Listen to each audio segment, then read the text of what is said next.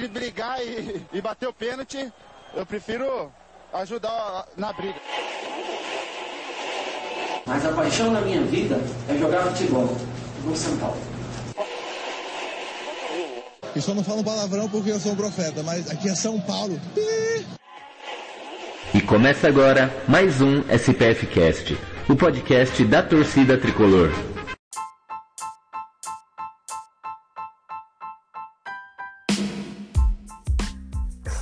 Ajude este que vos fala.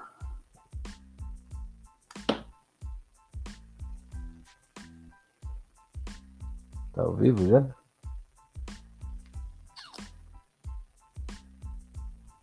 Agora sim. Então estamos ao vivo para mais um SPF Cast aqui, a gravação da nossa live, nossa gloriosa live agora de terça-feira, toda terça-feira às 8 horas, né? Às vezes um pouquinho atrasadinho, né? Mas porque tem gente que tem que ficar reiniciando a internet, né? Mas fazer o quê? Vamos começar essa live que tem muita coisa para falar, mas antes eu só queria passar um recadinho aí para vocês que estão ouvindo a gente, vocês que estão escutando a gente pela primeira vez, você pode encontrar o SPF Cast em todos os agregadores de podcast, no Spotify, Deezer, SoundCloud, é, Google Podcast, entre outros. Só ir lá no, no buscador e jogar SPF Cast que você encontra a gente. Semanalmente cai um programinha lá no feed, um ou mais, né? Nossos programas aí de semana, nossos expressinhos com, com o Canato. E se você já acompanha a gente, gosta do nosso trabalho e quer dar aquela força, você pode se tornar sócio ouvinte da SPFcast. Pela bagatela de cinco reais, você ajuda a gente a, a juntar um dinheiro para fazer uma contratação para o nosso time, né? Depois de tanto dinheiro que vocês deram para a gente, a gente contratou três novos estagiários que tomaram conta aí do programa passado, né? Foi mais ou menos, né? Mais ou menos. Mentira, programa muito bom. Gustavo Canato arrebentou aí, levou o programa, foi muito melhor que eu, fala muito melhor que eu, mas como quem manda nessa porra sou eu, então quem apresenta sou eu. Aqui não tem democracia, aqui não tem meritocracia. Eu sou dono da bola e já era. Ele nem ia participar do programa hoje, mas aí ele, nos últimos momentos, ele chorou lá no grupo e tá participando. Então, Gustavo, já seus bom dias, boas tardes, boas noites. Bom dia, boa tarde, boa noite para os nossos amigos ouvintes. O cara, o Gil, já chegou elogiando os estagiários que tomaram conta na semana passada. Foi um programa muito bom. Vamos ver se vai manter o nível agora com a sua presença aí, mas certamente vai ser incrível. Eu que acabei é, entrando no bid de última hora para essa live maravilhosa, mas estamos aqui para comentar muito sobre contratações, sobre o momento do time, a paralisação, enfim, muita coisa para a gente debater aqui, eu, você e os nossos outros dois estagiários, né? É isso aí. Chegando aqui também, ela, Maria. Tudo bom? Salve, galera. É, boa noite, bom dia, boa tarde, enfim, para você que tiver, não estiver assistindo a gente ao vivo. Sempre um prazer estar aqui. É, e é isso, eu não sei muito bem o que falar quando a gente começa, mas vamos que vamos. e é isso aí. E por último, mas não menos importante, Leandro. E aí, bom momento a todos, a todo mundo que está acompanhando no YouTube ou ouvindo como podcast depois. Hoje o dia foi animado pelos lados tricolores, então acho que nem tem, vai ter nem tempo para resenha paralela, porque tem tanto assunto que acho que nem vai dar tempo para a gente fazer piadinhas e, e, afins, como a gente costuma fazer quando os chefes não estão na casa. Piadinhas de mau gosto, né? Mas hoje, hoje eu cheguei para estragar o programa, né? O da semana passada foi tão bom, falei, não, a gente não pode ter uma regularidade. Aqui é igual São Paulo, não pode ter uma sequência muito boa. Então eu cheguei para estragar essa sequência. Eu sou o Gil, vamos falar de São Paulo e vamos falar de coisa boa, né? Coisa boa. O que, o que, que tem de bom ultimamente no São Paulo? Não é o jogo, e sim o que acontece fora das quatro linhas. Essa semana chegou no nosso tricolor, hum, é, chegou, né, a gente tem que falar, acabou a novela, a novela, a maior novela que eu já vi na minha vida, cara. Eu achava que a, no, a maior novela que eu tinha visto tinha sido Maria do Bairro, né, que junta com Marimar e Maria Mercedes, é tudo uma coisa só.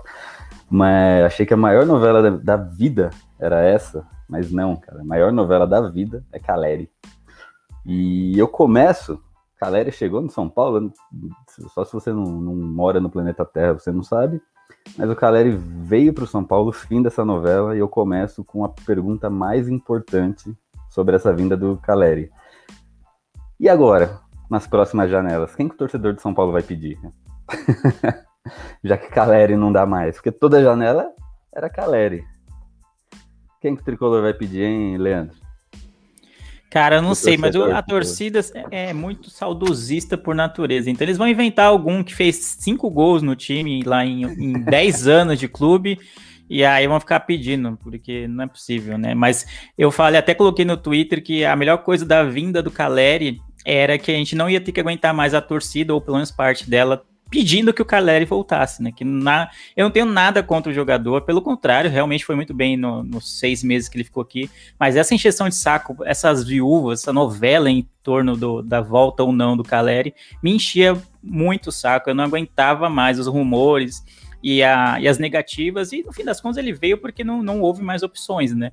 Ele ficou sem nenhuma opção de contrato e os empresários dele tiveram que, com o rabo entre as pernas, vir atrás do São Paulo e aceitar aquela proposta que eles tinham negado há alguns meses, né, algumas semanas, sei lá, que São Paulo tinha feito. Então, no fim das contas, São Paulo conseguiu um, um jogador que era interessante, que era querido pela torcida, nas condições que ele queria, né? Ele, São Paulo, queria. Então, é, eu achei bem, bem legal nesse sentido não vai ser um gasto tão alto no momento, vai ser um empréstimo com possibilidade de compra. Então, eu achei que só tenha, só temos a ganhar. Agora resta saber se o Caleri no São Paulo foi só um sonho de uma noite de verão, né, um lampejo que não vai se repetir, ou se realmente ele tem identificação suficiente com a torcida e com o clube para chegar já metendo gol e ser o titular da posição. Né? Boa. Dando minha cara a tapa aqui, eu também, como assim como o Leandro, odeio essas novelas, esses, essas, essas coisas muito loucas assim que a torcida do São Paulo põe na cabeça, né? E só que mais do que isso, eu, eu, eu tinha meio um pé atrás com o Caleri, e não só ele, outros jogadores também, que saem do São Paulo, ficam vira e mexe fazendo jurinhas de amor lá fora, né? Só pra parece que é para marcar território, né? Mas nunca volta, né? O Caleri fazia isso, né? Volta e meia, né? Quando a torcida tava esquecendo dele, ele, ó, oh, então, mas eu, eu sou São Paulino, e não sei o quê. Aí o pai dele ia lá e falava, aí a gente já, né? Aí, só, que, só que na hora da transferência ele nunca vinha. E aí eu pensava, porra, será que o cara realmente gosta do São Paulo ou ele quer deixar aquela portinha aberta ali, né? Então, eu falei bastante isso, né, durante essas, essa novela Caleri, né? Aí agora Caleri chegou para calar minha boca, né? Ou não, né? Ou chegou porque, como o Leandro falou, não tinha mais para onde ir. não tinha mais opção, né?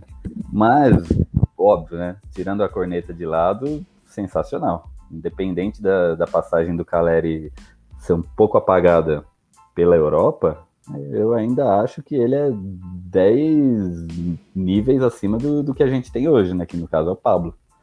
Então, Caleri seja muito bem-vindo. Amei que você chegou aí e estamos torcendo, né? Mas e aí, Maria? Fala um pouquinho. O que, que você achou?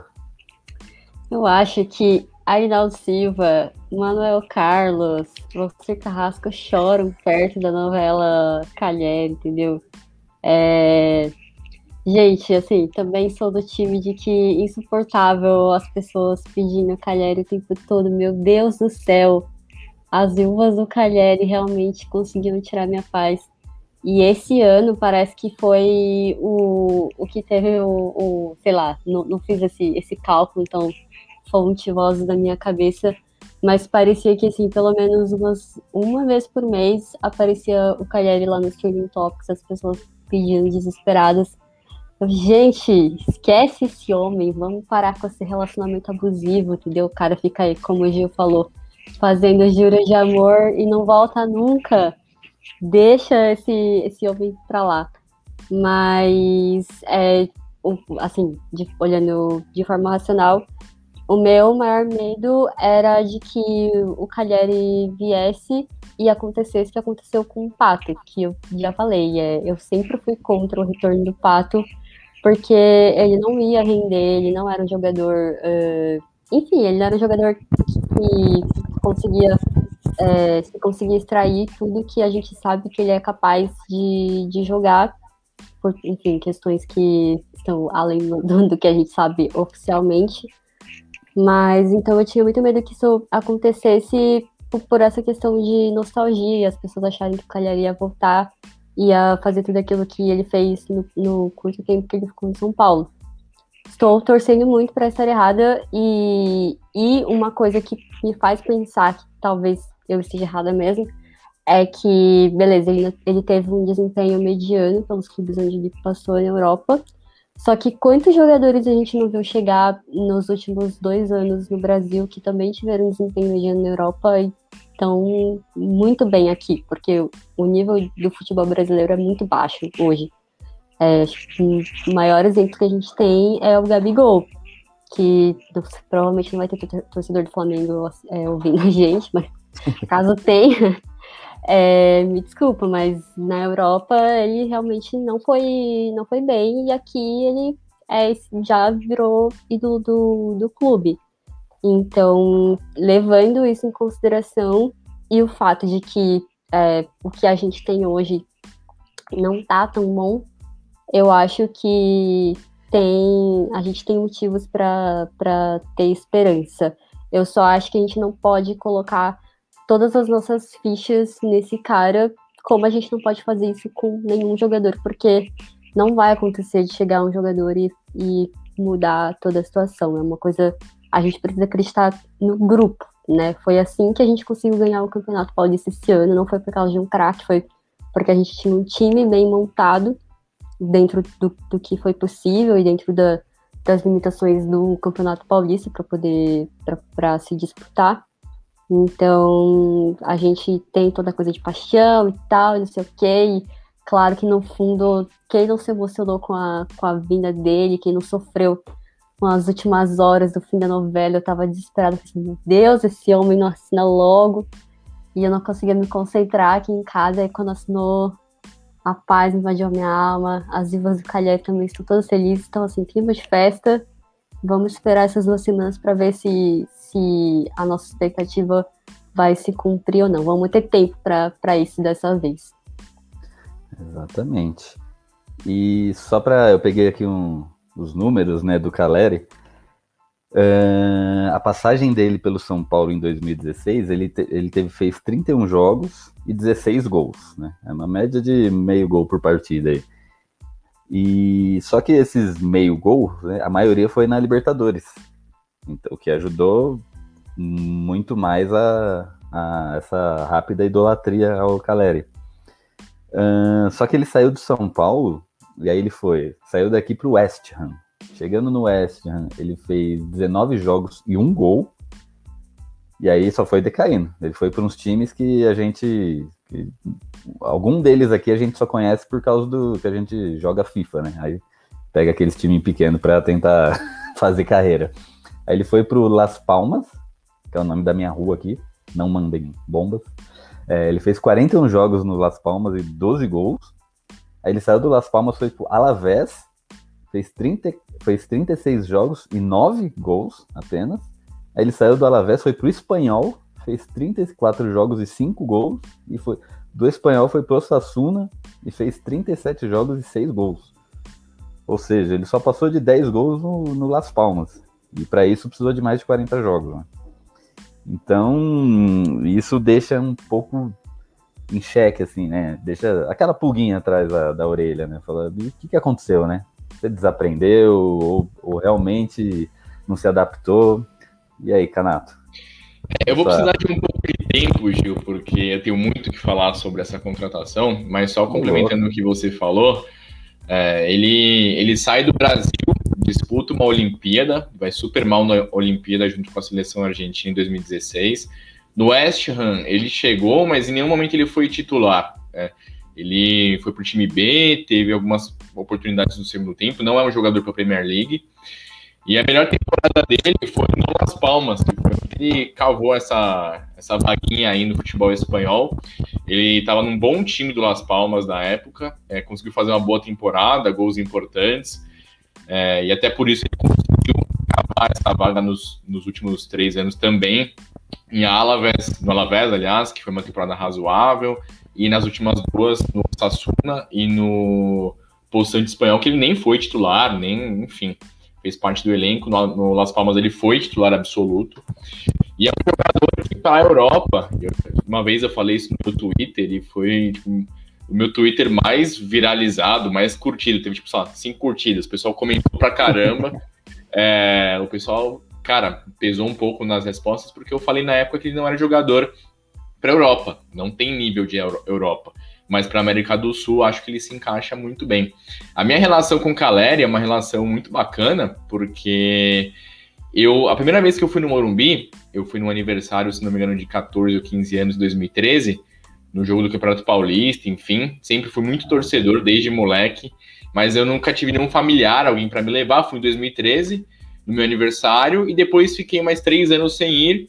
Em 2016, naquele time ruim do São Paulo, do Balsa, o São Paulo praticamente eliminado da Libertadores, um amigo meu chegou e falou: Meu, vamos assistir o jogo do River Plate.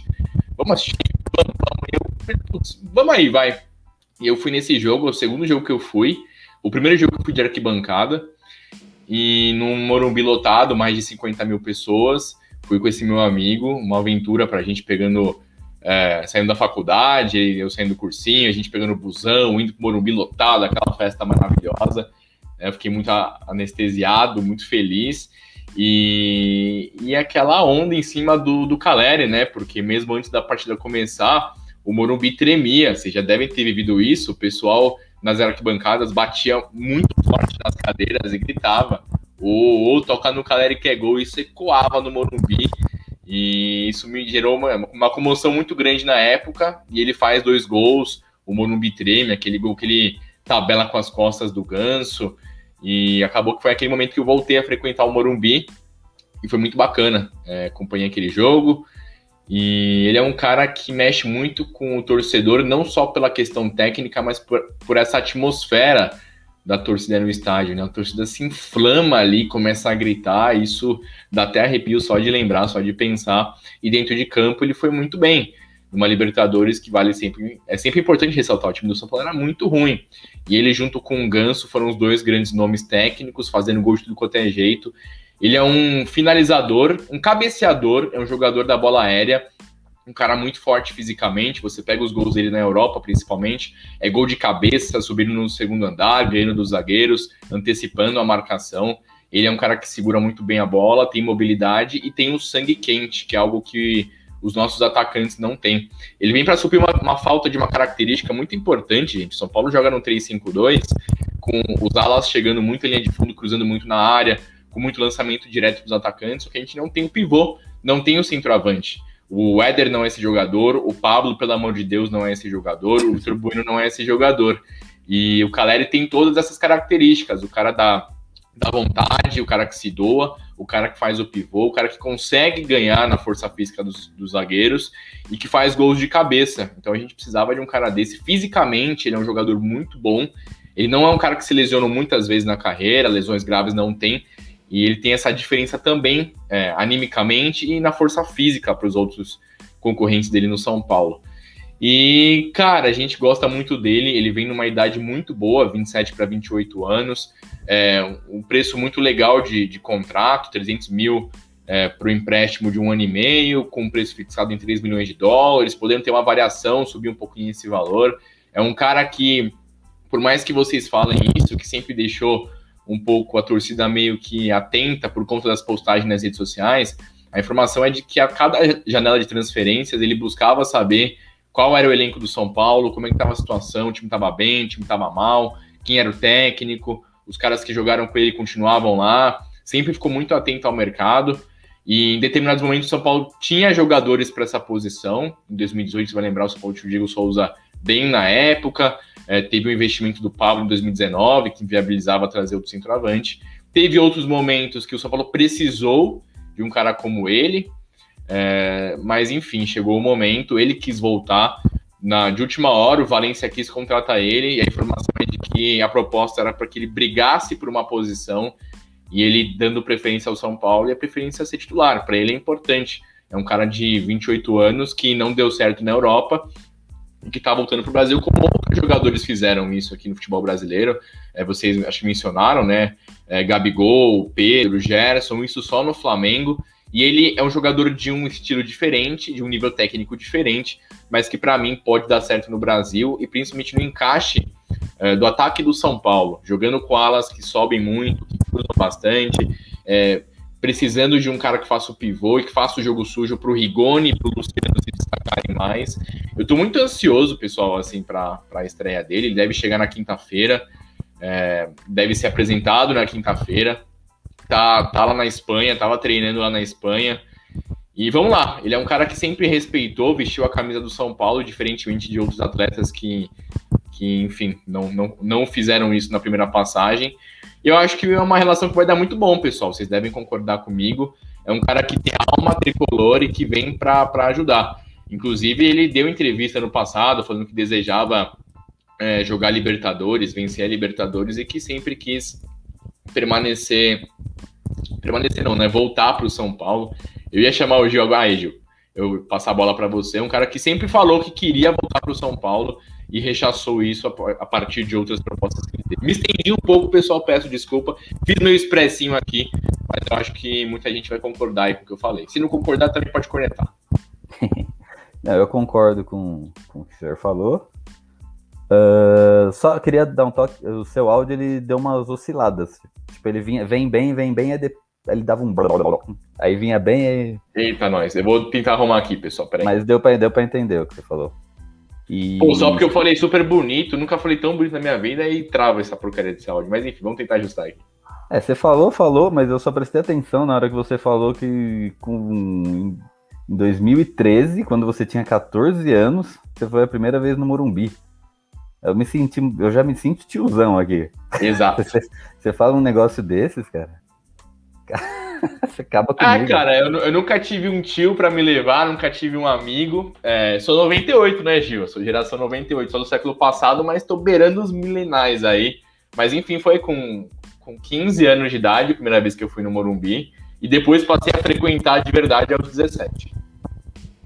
98. Ah, tá. Eu não confio em pessoas que nasceram após 2000. Só faltou informar que o Caleri já tem camisa, né, para vestir no São Paulo. Ele vai ser a camisa 30, né, já que a 12 está com o ídolo Vitor Bueno. Que absurdo, né? Que absurdo. O Messi chega no, no PSG, os caras querem dar a camisa pro Messi, ele, ele que não aceita, né? O Cristiano Ronaldo chegou na Juventus, deram a 7 para ele, aí o Caleri chega no São Paulo e o Vitor Bueno fala: não, a 12 é minha. Não, eu não sei se ele falou isso, né? Mas acho que tá inscrito é já nas competições e acho que não pode trocar, né? Acho que só na, na próxima competição, hein? Exatamente. Só, só, só, só para descontrair.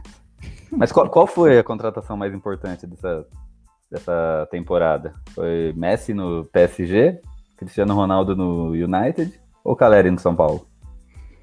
Eu acho que Caleri no São Paulo de longe, já que o pessoal de do PSG longe. já tinha desistido do, do, do, Messi, foi uma coisa meio de surpresa, né? O Messi estava pronto para renovar. A mesma coisa com o Cristiano Ronaldo, ninguém esperava que ele fosse sair da Juventus, ou se fosse sair, ninguém esperava que ele fosse voltar para o United, tanto que ele estava perto de assinar com o City, né, até o United entrar na briga. Então a única que era aguardada de verdade era a Caleri de volta a São Paulo. Né? Sim, e tipo, ninguém pensa, ah, pro meu time jogar bem só se o Messi ou o Cristiano Ronaldo vier, tipo, Não existe isso. Agora, Aí se contenta com pouco, né? A gente é mais sim, simples, assim. Né? Exatamente. Né? Humildade. Mas, ó, sacanagem ele não ganhar camisa 12, hein? Putz, cara, ô. Pega o Vitor Bueno, meu filho, pelo amor de Deus, dá essa camisa pro cara, pelo amor de Deus, não tem nada nesse time. Dá pro cara que, que é referência. Fiquei chateado com essa informação de que ele pegou a camisa 30. Mas ano que vem a gente despacha o Bueno e dá 12 pro homem. E eu arrumei minha internet aqui, tamo ah. excelente. É isso aí. E só pra falar esse negócio de camisa, cara, eu, eu tô meio ressabiado, cara. Eu sou um cara totalmente cético, menos quando envolve futebol. E toda vez que mexe com camisa, cara, parece que o cara desaprende de jogar. Tipo, quem que era? O Nenê quando chegou, nem lembro que camisa que ele era. Aí fizeram um away para dar a 10 pro Nenê, de... quando ele pegou a 10, ele desaprendeu a jogar. O né? Cueva também? O Cueva também. O Pablo também, não que ele chegou jogando muito, né? Mas ele conseguiu ficar pior depois que deram a 12 para ele. A 12 não, a 9, desculpa. Com a 12 ele ainda tava fazendo golzinho. Pegou a 9. Então tem, tem um histórico aí de trocas de camisa, o Hernanes também, né? Que era 15, virou 10, depois já nem lembro também. E, então o Pato, Pato também, né? Fizeram, fizeram até dar 7 para ele. Mas nem só de Caleri vive o torcedor São Paulino, né? Junto de Caleri, né? Chegou também uma novela que tentou se prolongar também, porque já tinha, na janela passada tinha se falado dele, Gabriel Neves. Chegou para o São Paulo também, para buscar uma vaguinha nesse time aí, no lugar do Luan, ao lado do Luan. Quem quer falar aí do, do Gabriel Neves sobre essa contratação? Canato? Eu queria, queria falar, Gil, até porque eu acompanho a live do nosso gloriosíssimo é, Nicola. Vitor Bueno só mostrou vontade para manter o número. Concordo com você, Léo Silva, mas eu estava é, assistindo a live do Nicola, que ele fez hoje cedo, e o Belmonte participou dessa live. Ele trouxe uma informação um pouco diferente do que a gente tinha sobre a contratação do, do Gabriel Neves, jogador uruguaio de 24 anos. E a informação é de que os empresários do Gabriel Neves pagaram a multa rescisória dele, valor de um milhão e tantos dólares. Ele ficou livre no mercado, ele vem com um empréstimo para o São Paulo, meio que em definitivo, porque o São Paulo vai meio que devolver esse valor pago pelos empresários uh, enfim, a contratação em definitivo no ano que vem, caso ele cumpra determinado número de jogos foi uma coisa meio estranha. E os 300 mil dólares, que seriam o valor pago para o empréstimo, vai ser um valor pago para luvas contratuais para o tempo de contrato dele. Acabou sendo algo um pouco. Eu achei um pouco estranho, mas o, isso saiu da boca do Carlos Belmonte. Não sei o que eu tô falando, ele que falou. Estou só recolocando o que ele trouxe. O Gabriel Neves, um jogador que foi uma negociação muito louca, porque ele era titular no Nacional do Uruguai. No começo da temporada, o Crespo pediu a contratação dele. É, o São Paulo chegou a oferecer cerca de 20 milhões de reais pelo cara.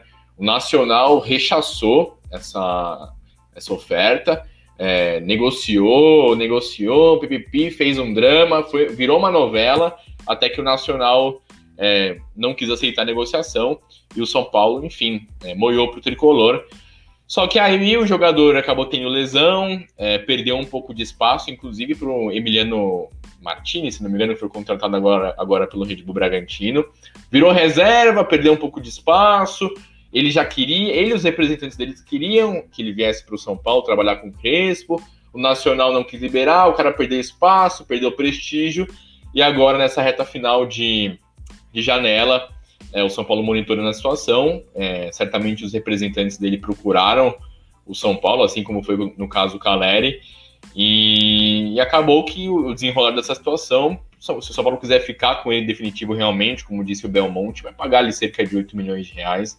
Acabou que para o São Paulo foi uma negociação muito boa, muito interessante. Um cara para jogar tanto na posição do Luan quanto o Lisieiro. Eu acompanhei alguns vídeos dele, não vou mentir, eu falo que assisti o futebol uruguaio, acho que não mas eu acompanhei alguns vídeos dele. Ele é um, um meio-campista meio que com a característica entre o Luan e o Lisieiro.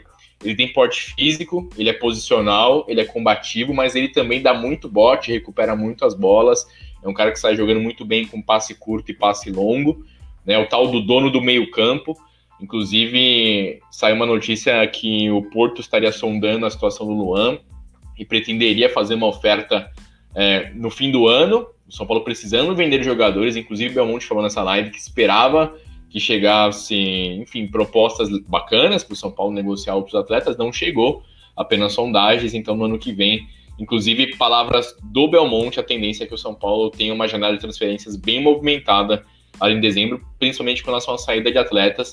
Acho que é uma boa contratação, jogador jovem, 24 anos, um valor de mercado baixo para mim. O cara tava super afim de vir para o São Paulo. Ele pagou a passagem dele para vir, tão ansioso que ele tava. El Bigodon, né, o segundo bigode mais respeitado, vinculado ao São Paulo, depois do meu apenas. E legal essa contratação. Vamos esperar para ver mais do Gabriel Neves, né? A gente não pode vir aqui e falar, nossa, é um baita jogador. Não, a gente não viu muito do cara. Tem que esperar ele jogar dentro de campo. Ele jogou Libertadores, fez jogos importantes, inclusive contra o Internacional. É um cara que tem o sangue uruguaio.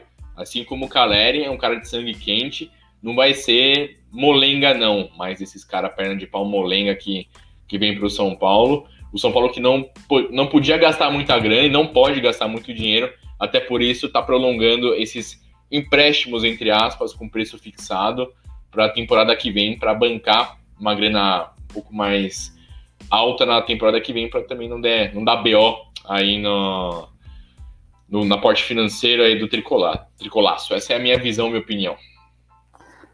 É, e o Fernando que o Sato mandou. E o terceiro mais respeitado? Seria do Gil? Putz, eu prefiro do Leandro, hein? Acho que do Leandro é um pouco mais respeitado. Caramba, fiquei em quarto, mano. Vou ter que, vou ter que dar um talento. Vou, vou, eu vou no barbeiro esse final de semana, vou, vou arrumar isso aqui. e Daniel Sales mandou boa noite, galera. Caleri pegou a 30 do Brenaldinho e Neves a 15 do Profeta. Daniel Sales, que é nosso amigo aí, já participou com a gente, que é da Web Rádio Tricolor FC, né? já me chamou para participar das transmissões lá. Eu não sei em quem mais, em quem mais eu dei bolo. Se foi para fazer as transmissões com ele ou se foi para participar do Miopia com o Leandro, né? É, então. Fica o questionamento aí, né?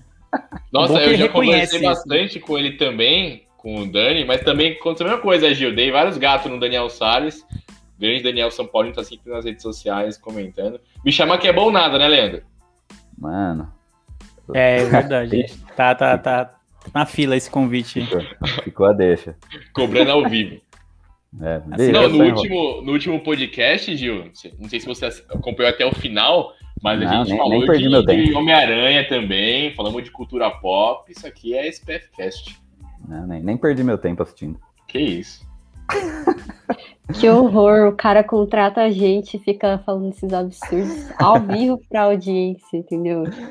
Léo Silva, se o Gabriel Neves der certo, precisamos lucrar com o Luan. Ainda torcendo para alguém cair no golpe de Igor Gomes. Ó, ele falou uma coisa muito importante. Para mim, o Igor Gomes, ele já deveria ter saído e é o primeiro na fila. De jogadores Exatamente. de Cotia que saíram, já tá rodado, já foi campeão, parabéns. Deu para fazer um bom vídeo no YouTube, inclusive, do Igor Gomes, com os golzinhos que ele fez, a meia dúzia de gol que ele faz. Acho que ele é um jogador, inclusive, que pode até dar certo no futebol europeu. É, tem um empresário dele que enche o saco, o Wagner Ribeiro, ex-empresário do Neymar, que tá toda hora enchendo o saco. Pode pegar o boné e ir embora. Acho que o Igor Gomes talvez seja o primeiro da fila aí, Gil, que, que possa Exatamente. sair em dezembro aí. E eu não mexeria, Amém. eu não mexeria no Luan, não, cara. Deixa o Luan quietinho aí, deixa ele pegar mais bagagem, talvez essa briga aí, né? Ou às vezes ele pode até jogar ao lado do Neves, né? Mas talvez uma briga aí com o Neves faça ele evoluir um pouco mais, né? no futebol dele, né? Ele que já é um. Para mim, ele é titular absoluto do São Paulo, né? mas a gente sempre tem que melhorar, né? O Luan, Luan barra Casemito, né? Mas e aí, Maria? Neves e Caleri. Você achou? Então, o que, eu, o que eu ia falar sobre o Neves é que a gente tem que lembrar, não só dele, né, mas do Caleri também, é que eles não vão disputar a Copa do Brasil. Então, eu acho que são duas contratações bem importantes pensando nesse esquema do, do Crespo de rodízio de jogador. Quem sabe agora é, a gente consiga fazer isso sem quebrar alguém todo jogo. É, e, e, fica essa questão de ah, se ele vai fazer dupla com o Luan, com o Lisieiro. É, tem um campeonato brasileiro para poder testar é, qual dos dois vai se encaixar mais com, com o Gabriel Neves. Então, independente de quem ele for substituir, com quem ele for fazer dupla, eu acho que a, a grande importância dessas duas contratações é essa de que se a gente se mantiver vivo na Copa do Brasil, tomara que sim, pelo amor de Deus, é, é poder ter essa, essa opção. Então, eu espero que o, por motivos óbvios, óbvios que São Paulo continue a Copa do Brasil, é, mas também por essa questão de, de poder rodar o elenco, que foi algo que a gente viu no começo do ano com o Campeonato Paulista e com a Libertadores.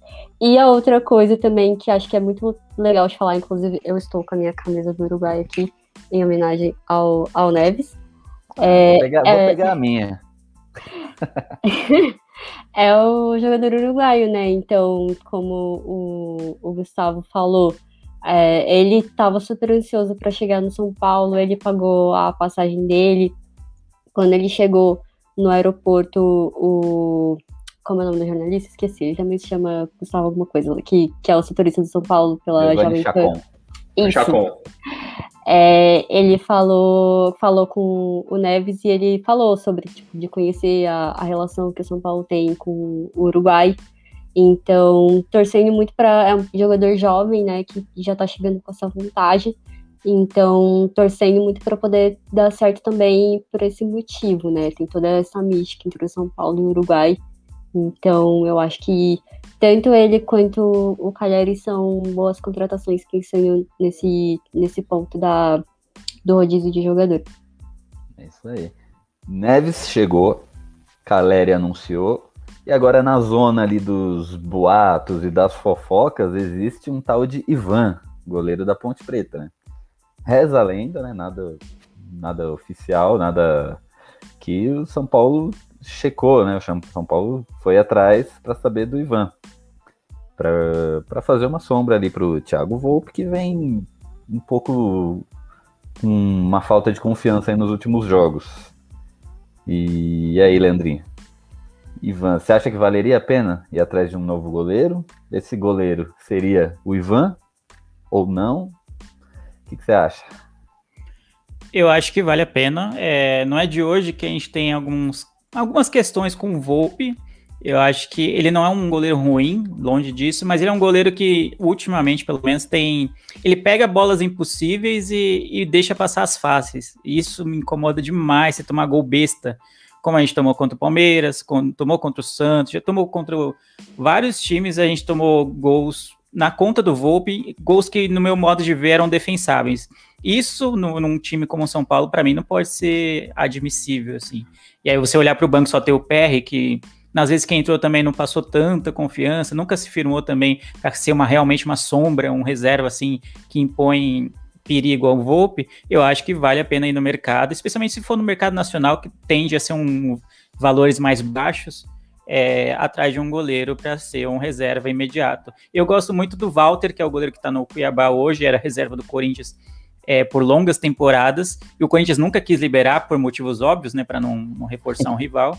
E agora ele tá no Cuiabá, eu não sei se ele é por empréstimo, se ele foi comprado pelo Cuiabá, como é que tá a situação dele. Para mim, assim, do, dos goleiros assim de Série A, assim, é um dos que eu gosto bastante. É um goleiro que é seguro, faz boas defesas, sai bem do gol. Então, seria um bom nome para mim. Eu iria atrás dele se tivesse condições financeiras e o jogador tivesse interesse, barra o clube dele também tivesse interesse em, em topar negociar com o São Paulo, mas eu acho que tem que ir atrás de um goleiro sim. Assim como a gente foi atrás do, do porque o Pablo já não, não pode ser a única opção, o Pablo e Vitor Bueno não podem ser as opções do ataque, aí precisa ter outros nomes, pode para ter outros esquemas, para ter outro sangue novo também, assim como o Gabriel Neves entra é, mesmo o Luan sendo titular e o Liseiro vindo bem, é bom ter um outro o volante, alguém que saiba jogar para fazer sombra, para sabe, para ter caldo o time, né, para ter para poder fazer o rodízio, né? Compor o rodízio que o, o, Crespo tanto gosta de fazer, eu acho que vale a pena ir atrás de um goleiro, especialmente se for valores baixos, assim, para que o Volpe tenha uma sombra. Você não pode errar tanto quanto ele tem errado e ser titular absoluto. No, o Crespo olhar para o banco e não confiar no reserva a ponto de fazer uma experiência. Falar, não, na Copa do Brasil quem vai jogar vai ser o fulano. Ele não, ele não vai fazer isso com o PR jamais. Não consigo ver ele fazendo isso. Se tiver um goleiro, sei lá, não sei se o Ivan, não acompanhei tanto a carreira dele, ele, me lembro ele de nome, assim, para falar a verdade, eu não sei a, até que ponto ele é bom, mas se fosse o Walter, se fosse um outro goleiro, assim, mais qualificado, talvez o Volpe, o Volpe não, talvez o Crespo tivesse essa confiança e esse, essa coragem de fazer uma experiência e colocar o, o Volpe em alguns jogos no banco, assim. É. É, como, como disse o Canato, né, que ele não vê o Campeonato Uruguai, eu também não acompanho jogos da Ponte Preta, né? Então vem, é, mas eu vi alguns torcedores da Ponte Preta falando sobre o Ivan, que ele teve um começo muito bom na, na, na, equipe, que foi o momento que ele chamou a atenção de muitos times, né? Mas acabou não saindo, mas que depois ele deu uma, uma amenizada, já, já não não tava lá essas coisas, andou falhando, né? Não comprometendo tanto, mas também já não era aquela, não tava com aquela estrela de início, né? Mas, ele teve é... uma lesão, Gil. Ele teve uma lesão séria, ficou muito tempo parado. É, inclusive ventilaram o nome de Marcelo Groi também.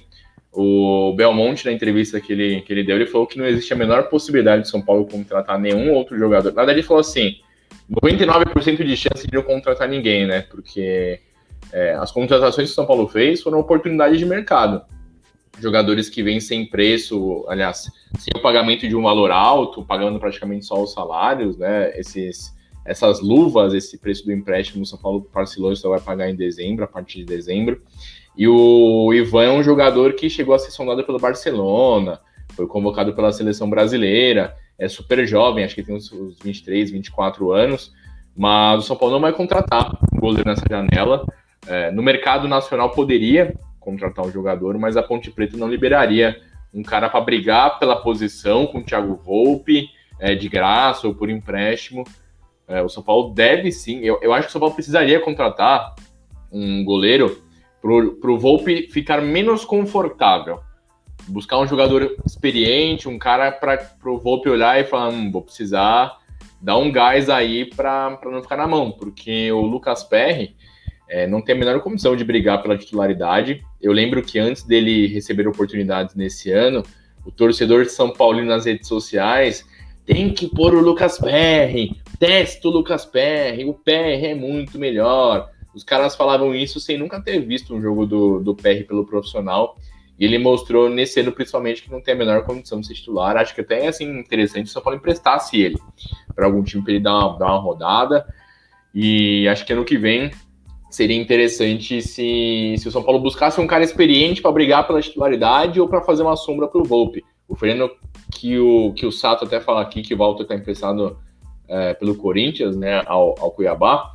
E o Fernando ele falou outra coisa importante, Gil, que a gente acabou não comentando. O São Paulo contratou mais dois jogadores estrangeiros e, e, existe uma, um número máximo de jogadores que podem ser convocados para as partidas. A gente já tem o Rigoni, que é titular, a gente tem o Arboleda, que é titular, inclusive está tirando a dupla cidadania. A gente tem também é, o Benítez, que vem sendo titular. Se não me engano, só podem três titulares por jogo e acho que quatro ou cinco é, convocados por partida. E com a chegada desses dois jogadores que brigam pela titularidade vão ser convocados para as partidas, dois jogadores vão perder muito espaço, que são o Rojas e o Galeano, jogadores que têm contrato com o São Paulo até o fim da temporada. Os dois não devem permanecer para o ano que vem. O Rojas certamente não vai permanecer. Depois que ele renovou, ele não jogou mais futebol, teve um ótimo início de temporada. Até a forma com que o São Paulo joga não casa muito com o estilo dele, mas o Crespo testou ele recentemente como atacante de lado e não foi bem. Vai perder mais espaço agora com o retorno dos jogadores de lesão. Certamente ele não fica para a próxima temporada. E o Galeano, que putz, a gente colocava tanta fé nele, né? Um jogador que se destacou na base, se destacou no sub-20.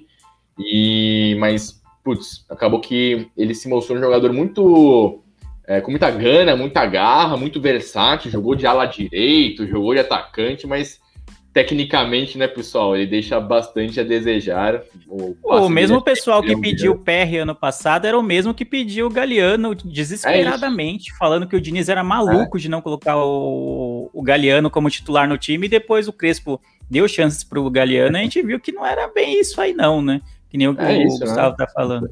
Torcedor ele fez um bom jogo contra o São Caetano do, do nosso Gil, né? Você é, é de São Caetano, né, Gil? Sou Santo André. Santo André, é verdade. Tá tudo no São. Tá na mesma, tá na mesma. Tá na mesma, tá a mesma coisa. Ninguém eu sabe gosto, a diferença. Eu gosto de São Caetano. O time do ele... ABC, eu sou, eu sou cadelinha do time do ABC. Ele foi colocado como ala direito, vocês vão lembrar, puta, ele deu assistência, pá, não sei quantas assistências, mas quando o couro comeu, quando colocaram ele para jogar de verdade, assim, ele não foi bem, não. E a, o passe dele acho que é em um milhão e meio de dólares, o São Paulo que não tá com dinheiro é, sobrando, e tem outros moleques melhores, né, gente? O Marquinhos é mais jogador que ele, tem 19 anos, você tem o Vitinho na base, que pertence ao São Paulo também, é bom jogador, que é isso. Ó, só uma mensagem importante aqui, ó. Rafael Herculano escreveu boa noite, meu mano. Também boa noite pra ele, que é meu irmão que tá mandando mensagem aí. Ô, louco! ele merece. Boa noite. Boa noite. toca no Caleri que é gol. Tocar no Calera que é gol.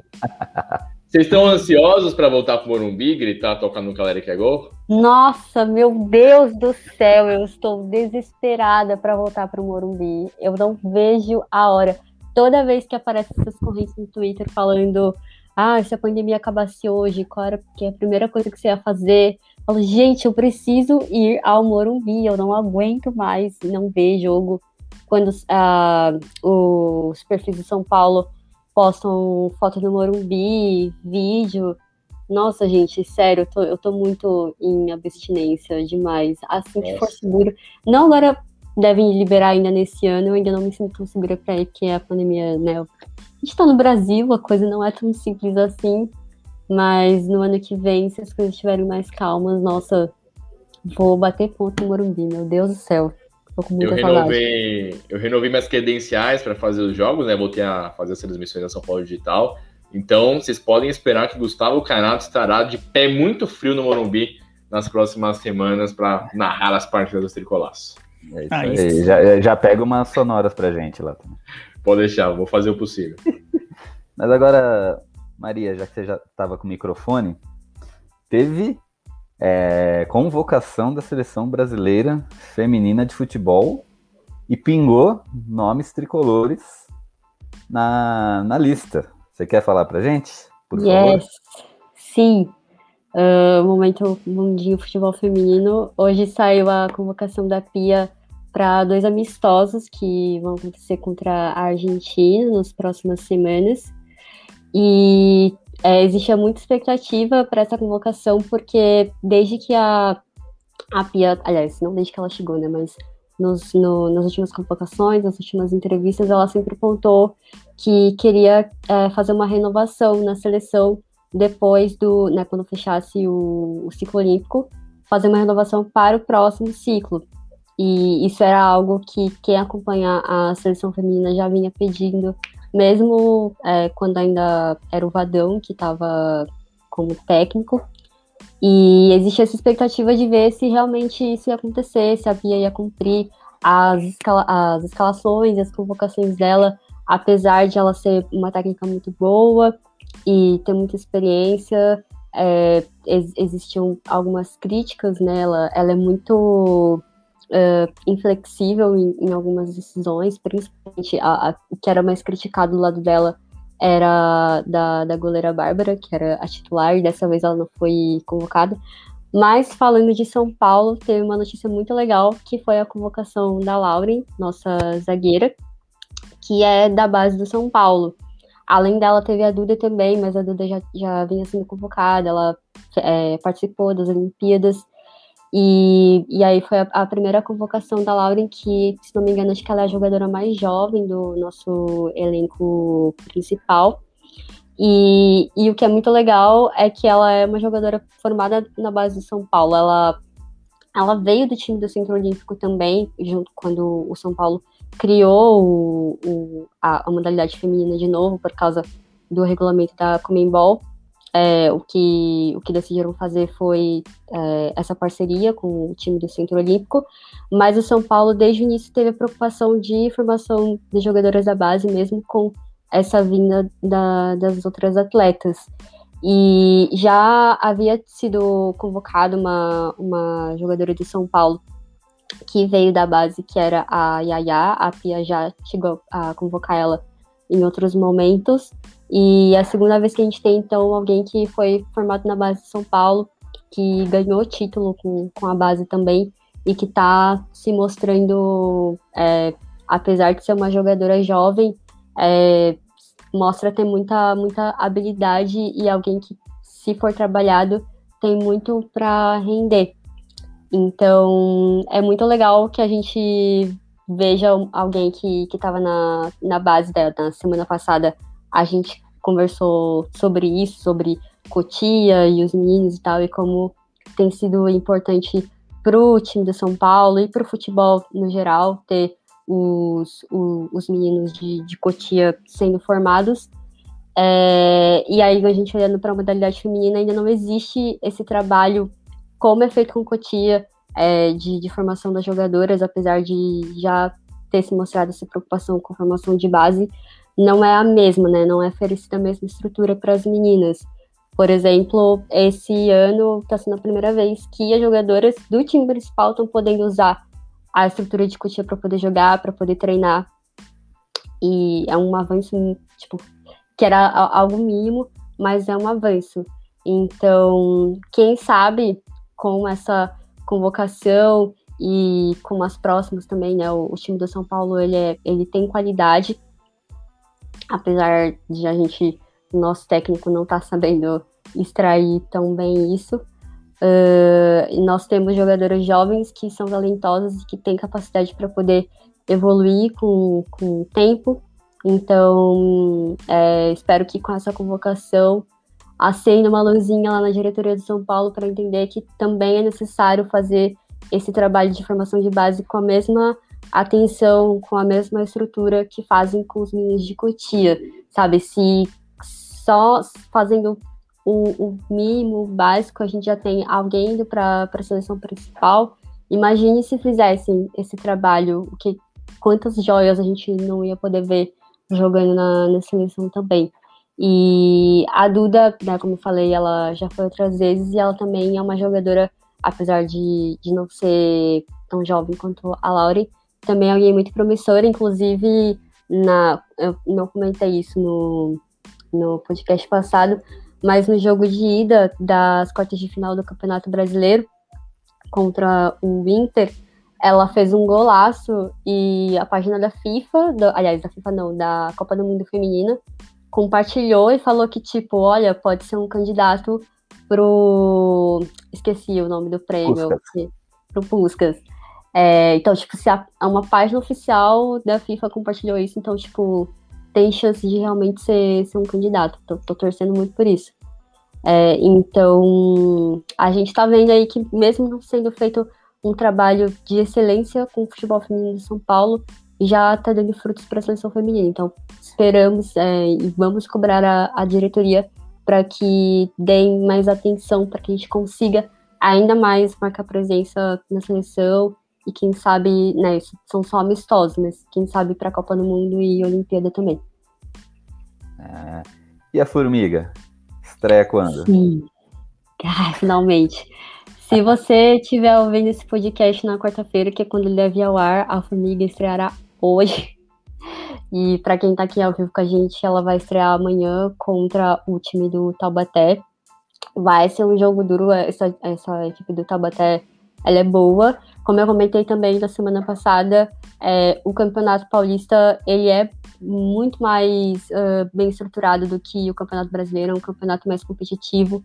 Então é, é jogo duro, apesar de ter algumas equipes é, no futebol feminino que ainda não consegue. A gente ainda vê esses resultados que são muito tristes, né? Essas goleadas de 10 a 0 e tal.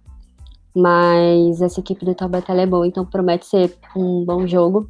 Eu não peguei o horário, mas eu vou, conforme a gente for falando aqui no podcast, eu, eu passo depois. Mas ela finalmente vai estrear. O PSG tirou esse documento que estava guardado lá no, no último arquivo deles e ela foi inscrita no BID. E vamos ver Formiga estreando. E espero muito também que, que quando os estádios voltarem a, a ser abertos, dê tempo ainda de, de ver a Formiga jogar, porque isso é algo muito incrível, muito histórico. E para todo torcedor que está assistindo, ouvindo a gente, não deixe de acompanhar isso, porque isso é algo muito, muito, muito grande, sabe? Ter a Formiga aqui decidindo voltar para o São Paulo, é, alguém do nível dela que podia jogar em qualquer time do mundo, podia continuar jogando Champions League, sabe? Ela saiu de um clube que disputou a semifinal da Champions e ela decidiu voltar para cá pro, pro time onde ela onde ela estreou. Então, finalmente, vamos ver Formiga fazendo sua reestreia no São Paulo. Espero que ela consiga é, se, desenvolver, se desenvolver dentro desse esquema do piscinato, que ele não estrague a nossa festa. É isso aí, você vai ver ela e vai lá cobrir os jogos, né? Logo mais. Em breve, aguardem. É isso aí. Agora vamos vamos falar de coisa boa, vamos falar de treta. Não, mentira, coisa boa não. brincadeira, brincadeira, brincadeira. Mas é, acho que a gente não pode deixar passar aqui. E hoje saiu no podcast, saiu um trecho, né? Na verdade saiu o podcast inteiro, mas um trecho que tá rodando bastante por aí é o trecho em que o Tietê fala finalmente sobre aquele caso né, do Diniz que repercutiu tanto no, na fase final do Campeonato Brasileiro do ano passado. E, né, um caso que parecia que tinha sido resolvido na época e tal, né, ele disse hoje que, dizer, saiu hoje que ele disse que ele realmente teve mágoas, né, do que aconteceu. Que ele guardou mágoas que afetou ele, né, afetou a família dele e, né, e, e parei, meio que ele deu a entender que quebrou, tipo, foi ali que talvez tenha sido ali que o Diniz tenha perdido o time, né, porque outros jogadores também ficaram meio assim.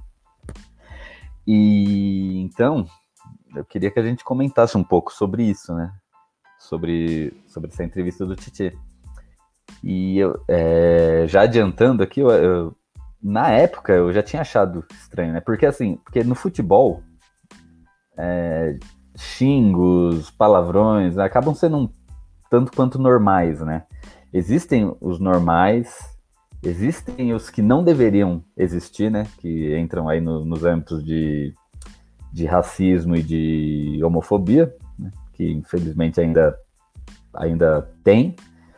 E eu, só que esse do, do Diniz, eu acho que ele cabe numa terceira caixinha. Que, porque não foi um xingamento normal. Foi algo muito específico. Né? Eu fiquei pensando naquela semana lá. Por que ele falou mascaradinho? Né?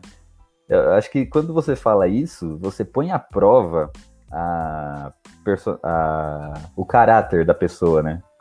Por que mascaradinho? Não é uma coisa comum de você trombou com alguém na rua, fala, sai, seu mascaradinho. Tipo, aí dá a entender, não sei, pelo menos para mim, né, na época, depois vocês falam. Deu a entender que, sei lá, o cara tava.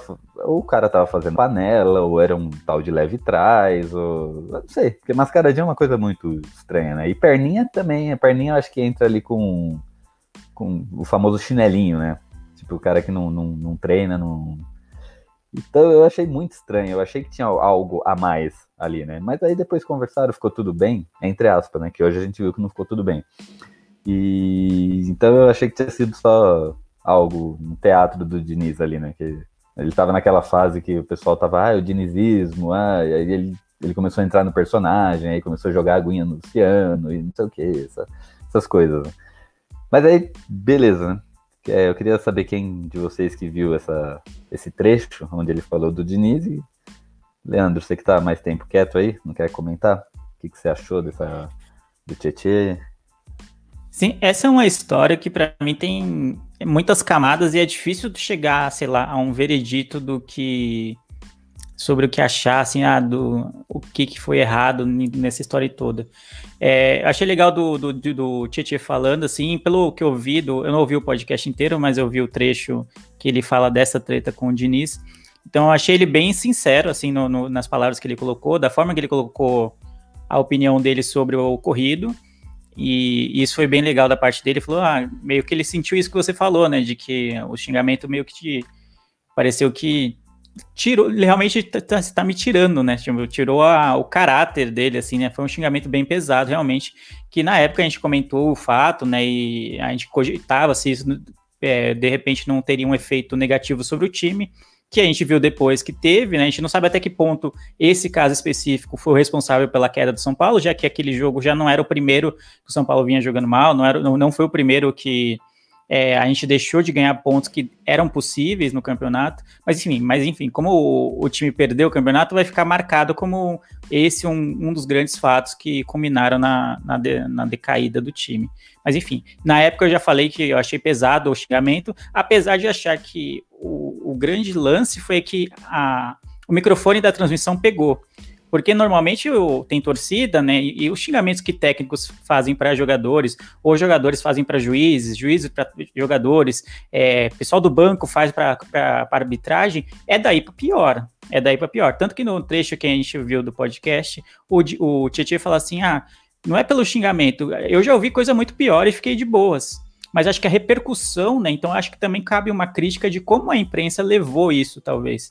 O Diniz eu acho que tá errado, ponto. Não, eu acho que não deve ser nenhum, nenhum profissional no seu trabalho deve ser tratado do, do jeito que ele tratou de, o Tietê, especialmente em campo, ao vivo, né? Acabou pegando o microfone, mas enfim, é, ninguém deve ser tratado dessa forma. E a forma que ele conduziu depois o fato, ele nunca acho que pediu desculpas publicamente, falou só que tinha conversado, a gente comeu naquela, ah, conversou, então beleza e tal. Nunca, a postura dele eu não gostei nesse caso, mas acho que a postura da empresa, imprensa também deve ser criticada de, ficou, sei lá, três, quatro semanas repercutindo isso, que no meu modo de ver não era para tanto. Acho que se a repercussão tivesse sido do tamanho que foi o fato, talvez o Tietchan não ficasse tão magoado. Talvez eles tivessem realmente conversado, se acertado ali internamente e bora para frente. Tem mais sei lá quantas rodadas e a gente ainda tá brigando pelo título. Mas eu gostei da entrevista dele, gostei da sinceridade com que ele falou do fato.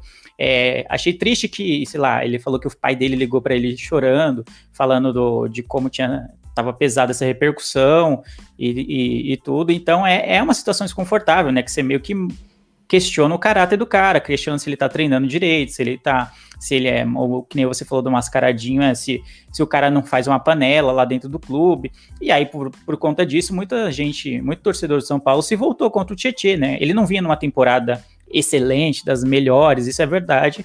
Mas aí, depois desse caso, muita gente que ainda gostava do Diniz, ainda via chance do, do time ganhar título, via, ah, o Diniz tá sabendo de algo e o cara é mascaradinho, então o cara é perninho, o cara não tá treinando direito, não tá jogando direito, então tá certo. Por outro lado, já tinha gente contra o Diniz, porque já não gostava dele desde a época que ele entrou no São Paulo, então meio que esse fato foi pesado, porque meio que dividiu de vez a torcida do São Paulo, dividiu de vez o time, e daí para frente foi só ladeira abaixo, né, os resultados pararam de acontecer, não que, já, não que não já tivesse acontecendo antes, né? O jogo do Bragantino não foi o primeiro ruim do São Paulo na, na, naquela fase final do campeonato, mas aí dividiu todo mundo, né? Virou uma, um, meio que um campo de batalha.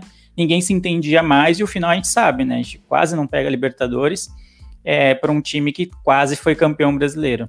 Então tem muitas nuances nessa história, é difícil dar um veredito, sim, mas eu, na minha opinião, o Diniz errou, tanto no, no xingamento quanto na forma que lidou com o fato. O Tietchan acho que foi bem, olhando agora em retrospecto, ele foi muito bem. Ele, ele não chamou atenção para si desse fato, não fez o.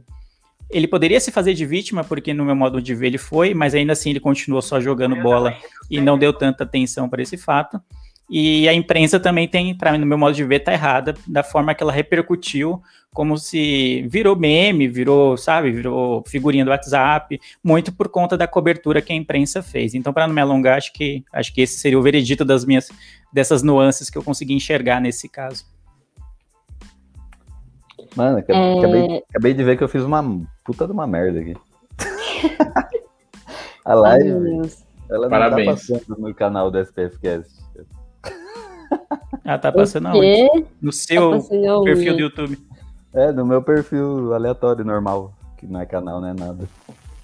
Tá sabendo legal, hein, Gil? Parabéns. Boa, boa. Tá de parabéns. Começou ontem, né? Faz, faz pouco tempo que você faz live, né? É, é que a gente vem errando desde 2017.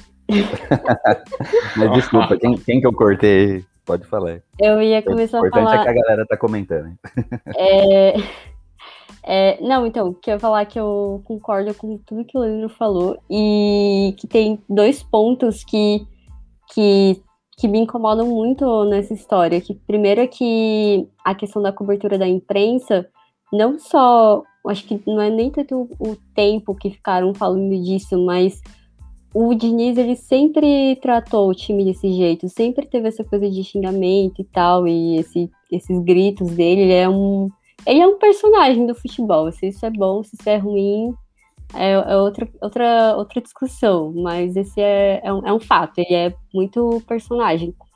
E até aquele momento, todo mundo achava muito legal, sabe? Tipo, teve o, o jogo que o Luciano jogou é, água nele, aquele que ele, que ele fez com o Igor Gomes, é, e, e várias outras coisas.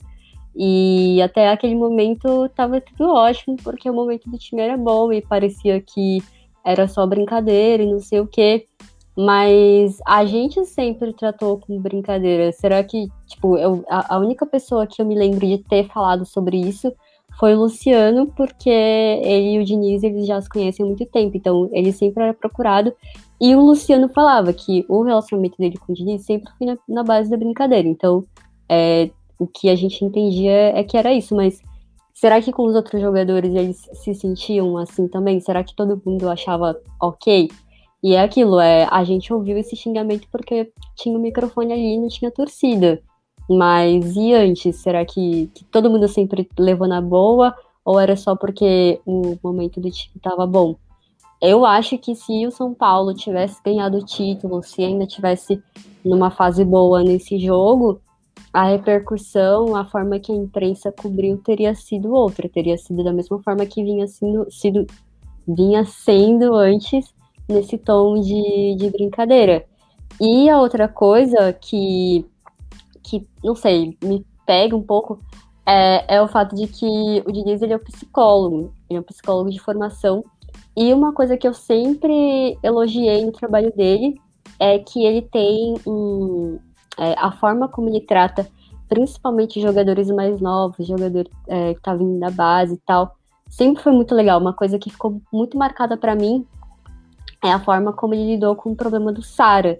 Quando ele chegou no São Paulo, ele infelizmente não foi bem, teve falhas e aí a torcida já começou a pegar no pé daquele jeito horrível que fazem com um menino que acabou de subir, sabe? Até no momento que era da base estava tudo ótimo, aí veio pro, pro time principal, já transformam a vida da pessoa, nossa, horrível, inferno. E, e aí tem um vídeo é, que, que tá lá no, no, canal, no canal do São Paulo, que eu lembro dos treinamentos, que o Sara, não sei o que ele tava fazendo, mas tipo, ele não tava conseguindo acertar o que ele tava fazendo, e o Diniz, ele grita, é, ele, sei lá, fala algumas coisas e fala, é, aqui não tem rede social, tipo, as pessoas que estão falando de você na rede social, elas não estão aqui. Querendo dizer que, tipo, você não precisa ficar com medo, é só quem tá te xingando e falando coisas horríveis pra você na internet, é só gente covarde que. E não tô falando aqui de, de corneta saudável, é tipo de gente que que ameaça a pessoa de morte, que vai no Instagram do jogador e falar coisas pesadas mesmo, né? Que nenhum ser humano é obrigado a, a ouvir essas coisas. E, e o Sara, ele ainda era menino e tal, ele era jogador jovem. E o Diniz, ele tratou dessa forma, eu achei isso muito legal, tipo, e, e tanto que quando ele foi para o Santos, a maior parte da torcida é, que analisa e tal, e setorista jornalista, falou que seria muito bom para os meninos da base é, ter um cara como o Diniz perto, justamente por essa, esse tratamento que ele dá. E aí me parece muito contraditório, sabe? Uma pessoa que sabe lidar tão bem com um jogador de base, de preparar o psicológico desses jogadores e, e, e todo jogador, eu acho que o Tietchan deve ser primeira, o primeiro jogador que tem uma crítica ao Diniz e é por causa de um evento específico, porque todo jogador sempre fala muito bem dele, que foi muito bom trabalhar com ele, não sei o que, não sei o que lá. É, e aí me parece um pouco contraditório a, a forma como, como isso aconteceu. Essa, eu não assisti a entrevista inteira do, do Tietchan também, mas eu fiquei muito é, chateada, sabe? Ele, ele pareceu muito chateado. E o Tietchan, apesar de ele não ter é, tido um bom momento quando ele jogou no São Paulo, ele nunca chegou a entregar tudo que a gente esperava dele, do, do, que ele já, já vinha mostrando antes de ser contratado pelo São Paulo. Ele é um cara muito legal, sabe? Fora de, do, do campo, ele é, é, muito engajado com questões sociais. Na época que estourou os protestos do Black Lives Matter, ele chegou aí pra rua e tal, ele tem é, tatuagem no corpo relacionada a isso. Então, ele não é uma pessoa ruim nem nada. E, e, ao meu ver, ele nunca se mostrou alguém que, que não estava comprometido com, com o time, sabe? Tipo, coisa que a gente vê com outros jogadores hoje que simplesmente não se importam com a torcida e que não estão nem aí e falam e se colocam em primeiro lugar. Então, sei lá, eu fiquei triste por tudo isso e, e também fico chateada pela questão do Diniz, ele, dele, vamos ver se ele vai falar alguma coisa depois dessa, dessa repercussão que tá tendo a entrevista do Tietê. Mas é triste, né? Porque se o Tietê ficou desse jeito, a gente não sabe o que, que acontece com os outros jogadores, que, que marca que pode ficar na vida deles é, se eles ouvem uma, uma coisa assim. Falei muito também, mas é isso que eu acho. Só complementando, Gil, é, vale lembrar. Você quer falar alguma coisa? Você tá sem som ou é só eu que acho que tá sem som? Tá mudo aqui, tá sem som. É, é, é cagada ensaiada. só, só, um adendo que a Maria falou que o Diniz tinha trabalhado já com o Luciano, por, por isso talvez eles tinham esse essa química e tal. Né? Só que, é, só que ele também já tinha trabalhado com o Tietchan, né? Inclusive foi matérias logo após o xingamento que, que foi no ele treinou o Tietchan no, no Audax, né? Se eu não me engano. Foi. E mostrou o Diniz no Audax, pegaram vídeos antigos do Diniz e era xingando, né? Sempre xingando, sempre xingando, gritando tal. Normal, né? Eu concordo com tudo que vocês falaram, né? Só que os xingamentos dele sempre foram. É, é que esse caso eu achei específico, cara, porque é um xingamento. Você pode pegar todos os xingamentos dele, lógico, todos, ninguém viu, nem eu, né? Mas pelo menos os que a gente vê no Fluminense, no Audax, no São Paulo e no Santos, é, são xingamentos normais, né? Não, não algo tão específico assim como um mascaradinho. Mas não sei, talvez é, ainda, seja vendo Ainda assim, né? Gil, ele exagerava, né? Nos xingamentos, a gente que acompanhava os jogos, por mais é. que sejam, entre aspas, xingamentos normais, ele sempre exagerou. E o jogador, cara, fica desconfortável, ainda mais por não ter a torcida. Vale lembrar, é, essa entrevista foi feita no Podpah, que é o principal podcast da atualidade, o podcast do, do Mítico e do Igão é o podcast mais estourado, entretenimento, entrevistas, então até por isso a gente vê o, o tamanho dessa, a, a proporção é, da, da, fala do Tietchan. Ele até comenta, Gil, em cima do que você falou, que ele ficou muito surpreso com a atitude do Diniz, muito porque o Diniz não só tem uma afinidade muito grande com ele, mas conhece a família dele, conhece a família do Tietchan, então... É, até por isso ele ficou ainda mais chateado. Em, em nenhum momento o Diniz é, ligou para a família do Tietê para se desculpar com eles também. Ele até falou isso em um dos cortes. Ele fala que em determinado momento o, o Diniz foi conversar com ele. Acho que eles se reencontraram recentemente e ele pediu desculpas. E chegou para o Tietê e falou: Pe peça desculpas também para seus familiares. E o Tietê, tipo, ah, beleza. E ele falou agora na entrevista que, pô, você quer pedir desculpa, você que ligue, eu não vou, não vou fazer isso. Então ele ficou muito chateado, muito incomodado. Ele é um cara com uma educação muito bacana e não merecia o que, o que ele sofreu. É, ninguém obrigou o São Paulo a pagar 5 milhões de euros mais as, correção, as correções monetárias para contratar o cara. Ele é um profissional. E o tal psicólogo Fernando Diniz agiu, de, agiu muito mal. É, ele falou que jogadores do elenco se sentiram mal por, por conta da repercussão. E quer queira, quer não, o Tietchan sempre vai ser lembrado, ou vai ser muito lembrado, como o tal do Mascaradinha, né? O, o Perninha Mascaradinho, que é algo pavoroso para a carreira de qualquer atleta, qualquer pessoa, ainda mais um cara com uma educação tão legal quanto a dele. E o... só, só um ponto agora, tirando um pouquinho o foco do Tietchan e Diniz, num, em um momento, o Diniz falou. O Diniz não, mentira. O Tietchan falou. Tipo, eu senti que foi uma. Ele não falou em nenhum momento mal do São Paulo Futebol Clube. Porém, em um momento, ele disse que o São Paulo não o protegeu, não o blindou. Não lembro qual foi a palavra que ele usou. É, é. E aí, aí eu queria entender com vocês, né? Porque assim, é, voltando no tempo, né, que a gente sempre tem que analisar a situação no tempo onde, onde ela ocorreu. É, voltando no tempo, eu lembro que teve esses xingamentos, eu lembro que o Diniz foi a público e disse que conversaram, né? Não falou que conversaram, mas tipo, a gente já conversou, já se acertou, um negócio assim. O Tietchan não falou mais nada e para mim tinha tido um ponto final ali, né? Então, até onde será que o São Paulo deveria ter se manifestado ali, né? Talvez se o Tietchan tivesse continuado com a.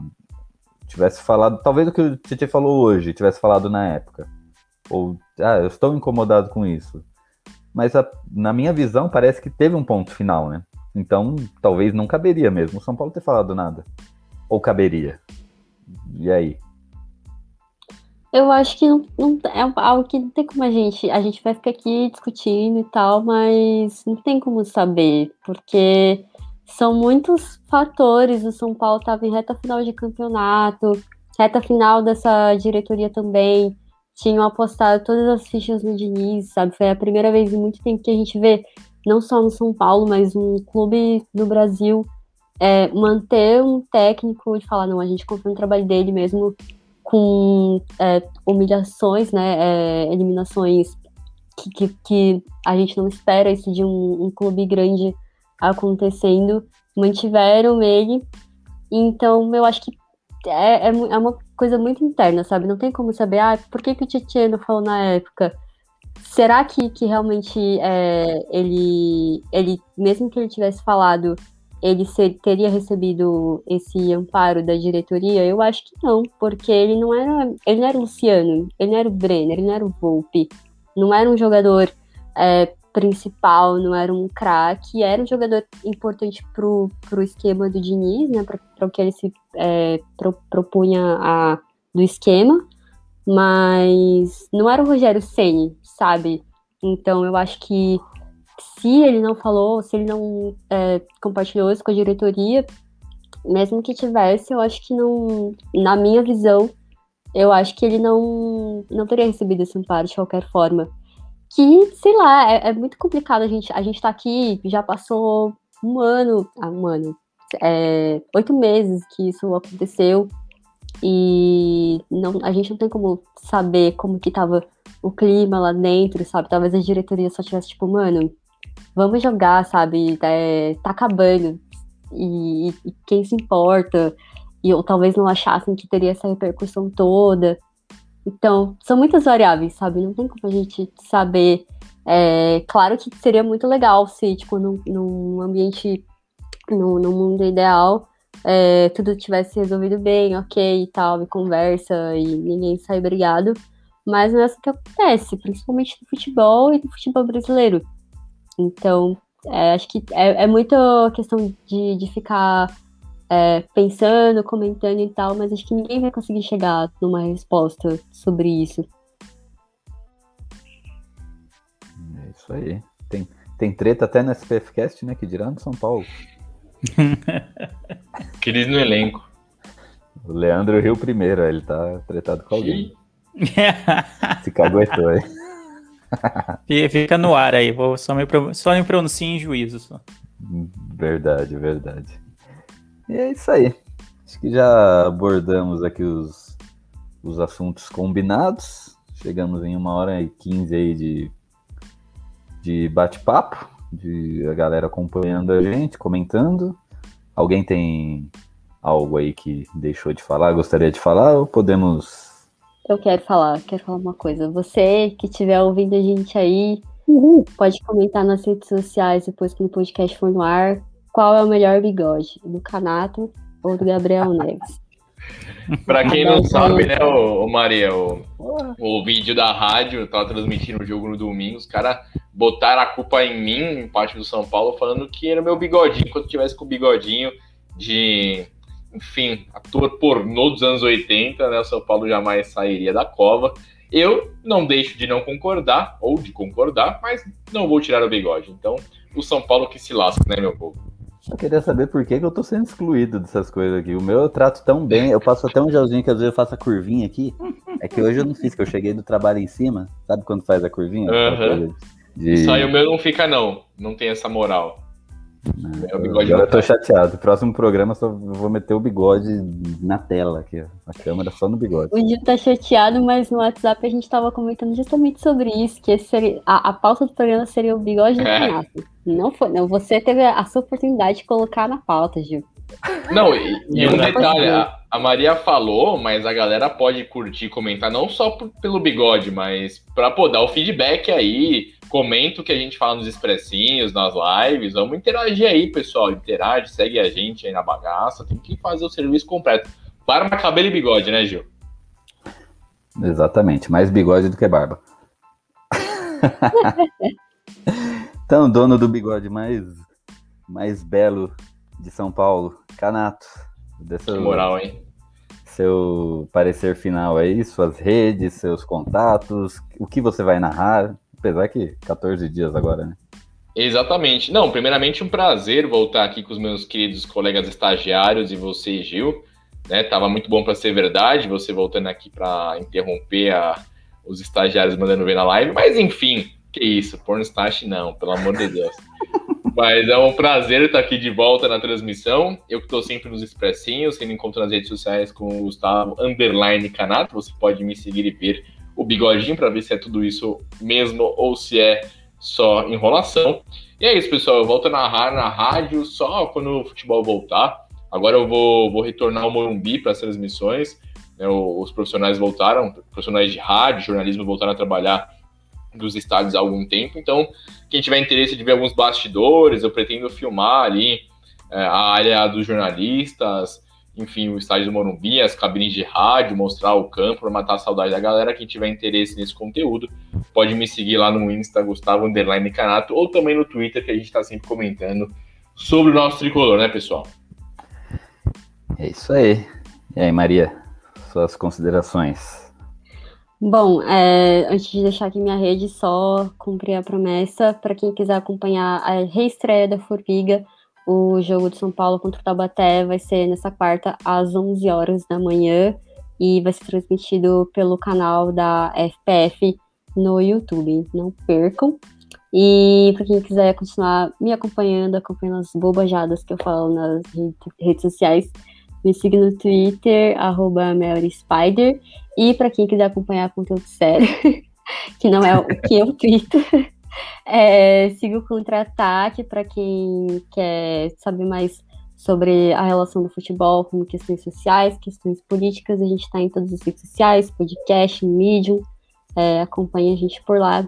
É sempre um prazer estar aqui. A gente se vê semana que vem, ou se der tudo errado, na, na outra. É isso aí, só pontuando aqui que uh, quando a Maria fez um tweet que ela era membra. Mem, existe membra? Não? Agora falei, mas não, a palavra não, não, não existe, né? Não, existe. Membro, né, Gil? Pelo amor de Deus, né? Assassinou a gramática. Perdão, perdão. Que ela era membro oficial do, do SPFcast, foi o tweet com mais curtidas e interações. A gente ganhou um monte de seguidor. Então que a estrela, isso? a estrela da coisa tá aí. A moral da twitteira. Algum dia isso ia servir pra alguma coisa, abrir esse lugar pra poder só reclamar, entendeu? Tá vendo? Servir pra algo. É. E aí, Leandrinha, suas considerações finais. Fala sobre o que é o, o miopia dessa semana, o assunto, o programa. Boa. Só queria agradecer novamente por estar aqui nessa compondo essa tão é, estelar bancada, né, de São Paulinos aqui. Torcer para São Paulo é uma delícia, ruim é só quando tem jogo, né? Então, graças a Deus, só vai ter jogo, acho que dia 12 agora de, de setembro, então vai demorar bastante. Ou seja, a gente falou um programa inteiro sobre contratações e, se, e falou zero sobre resultado. Então é a melhor live que a gente poderia ter feito no, no, no, ano, assim, no ano, porque quando voltar o, o Brasileirão, aí já vem aí é ladeira abaixo de novo, né? Então já dá uma caída assim, no ânimo do, do torcedor. Mas além de falar merda aqui no, no, no SPF Cast, eu tô toda segunda-feira no, no Miopia Podcast, que é um podcast de cotidiano, séries e afins. Essa semana, inclusive, foi um episódio ao ar sobre teorias da conspiração. E a teoria do bigode do Canato pode entrar como uma teoria da conspiração. Enquanto ele não tirar esse bigode para ver se o São Paulo vai engrenar, vai ficar como teoria da conspiração, tal qual aquela da, da Copa de 98 que foi vendida para a França. Que isso, hein? Que, ga... que gancho que você fez, hein, Leandro? Parabéns. Abemos jornalistas aqui no SPFcast. Olha aí, hein? Jamais Jornalismo faria um bruto. Jamais faria, eu, já, eu jamais faria um gancho desse tipo, cara. Muito bom. Muito bom. Então, nossos estagiários aí, melhores contratações do ano. Melhores que Caleri e Neves. Mas é isso, então vamos finalizando essa live aqui de contratações, tretas e bigodes. Né? Deveria, ser um, deveria ser um nome de filme isso. Contratações, tretas e bigodes. Vamos fechando aqui, valeu pela audiência e você que aguentou a gente uma hora e meia aí falando assuntos pertinentes ou não. Então, obrigado a todo mundo. Segue na gente nas redes sociais, segue o SPFcast, segue eu, segue o Gustavo, segue o Leandro. Não segue a Maria, que ela já tem bastante. A Maria hum? já é popstar. Segue a Maria sim, segue sim. E é isso aí. E, e chegou o Leandro, Leonardo Matheus. Leonardo, acabou a live, cara. E o reserva para quando o Benítez falecer de novo. reserva do Benítez Alçara, cara. E é isso aí. Lendo a última mensagem do Leonardo Matheus aqui, que entrou no apagar das luzes. Até semana que vem. Valeu todo mundo. E fui. E semana que vem eu faço no canal certo. É nóis. Encerrar a transmissão.